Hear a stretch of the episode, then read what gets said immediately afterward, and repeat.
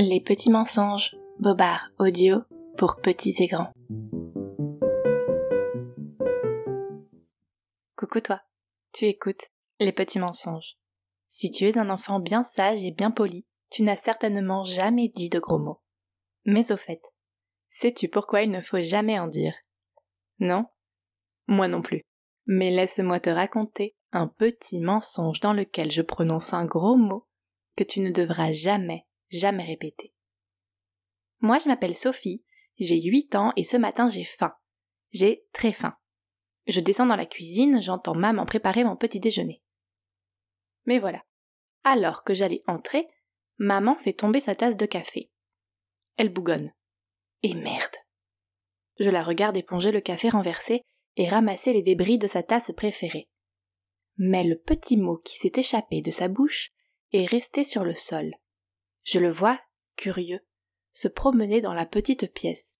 Bonjour maman, je dis, et je viens réclamer mon câlin du matin. Du coin de l'œil, je vois le petit mot continuer son exploration. Maman ne l'a pas vu. Le petit mot s'approche de moi et de mon bol de cacao. Il me regarde, l'air coquin, et d'un coup pousse le bol et renverse mon petit déjeuner. Il y en a partout sur la table. Mais enfin, Sophie, fais attention à ce que tu fais, dit maman. Ma chérie, regarde-moi toutes ces saletés.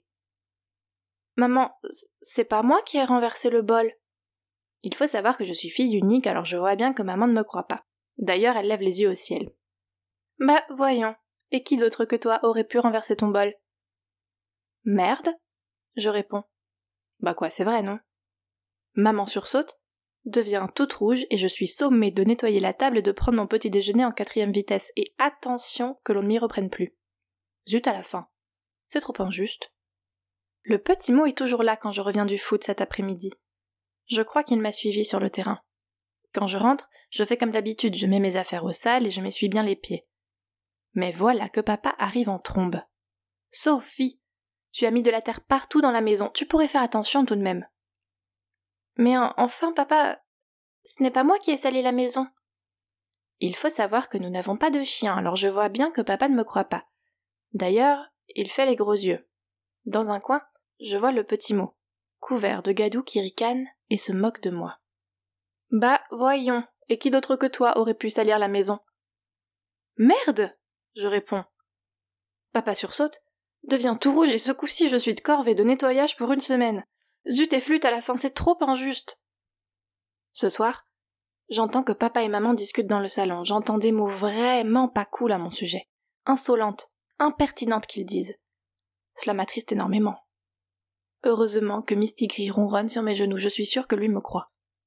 Tout à coup, ses oreilles se dressent, ses moustaches frémissent et son poil se hérisse. Que se passe-t-il? Oh oh Le petit mot est revenu. Il bondit et joue au détriment du chat. Ce vilain mot lui tire la queue. Mon pauvre chat tout doux et si gentil pousse un hurlement de douleur. Sophie hurlent papa et maman depuis le salon.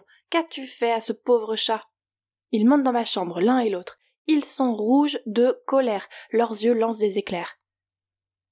Mais enfin, enfin ce n'est pas moi, je pleure. Je, je promets que ce n'est pas moi.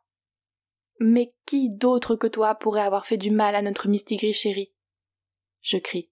Merde à la fin. Cette fois, je sais que c'en est trop. Au revoir, stage de voile. Ciao les baskets qui clignotent et adieu la fête d'anniversaire de ma copine Mélanie. Zut, flûte et crotte, c'est vraiment trop injuste, je me dis. Mais voilà que le petit mot sort de sa cachette et s'enfuit à toute vitesse. Je m'exclame. Là, il est là, attrapez-le, c'est lui, c'est merde. Papa et maman se regardent, me regardent, et comme un seul homme nous courons chasser l'intrus. Maman tient un chausson dans sa main, papa un balai et moi la tapette à mouche mais c'est Mistigris qui d'un bond et d'un coup de patte agile attrape le malotru et le croque, sans autre forme de procès. Depuis cette mésaventure, papa et maman ne disent plus de gros mots. Moi, je n'en ai jamais dit, car j'ai bien compris que les gros mots, même tout petits, nous apportent des soucis. Quant à Mistigris, il miaule différemment ces temps-ci. Voilà, je t'ai raconté un petit mensonge, j'espère que cela t'a plu, si oui, on se retrouve très bientôt D'ici là, je t'embrasse et surtout, ne répète pas tout ce que les adultes disent.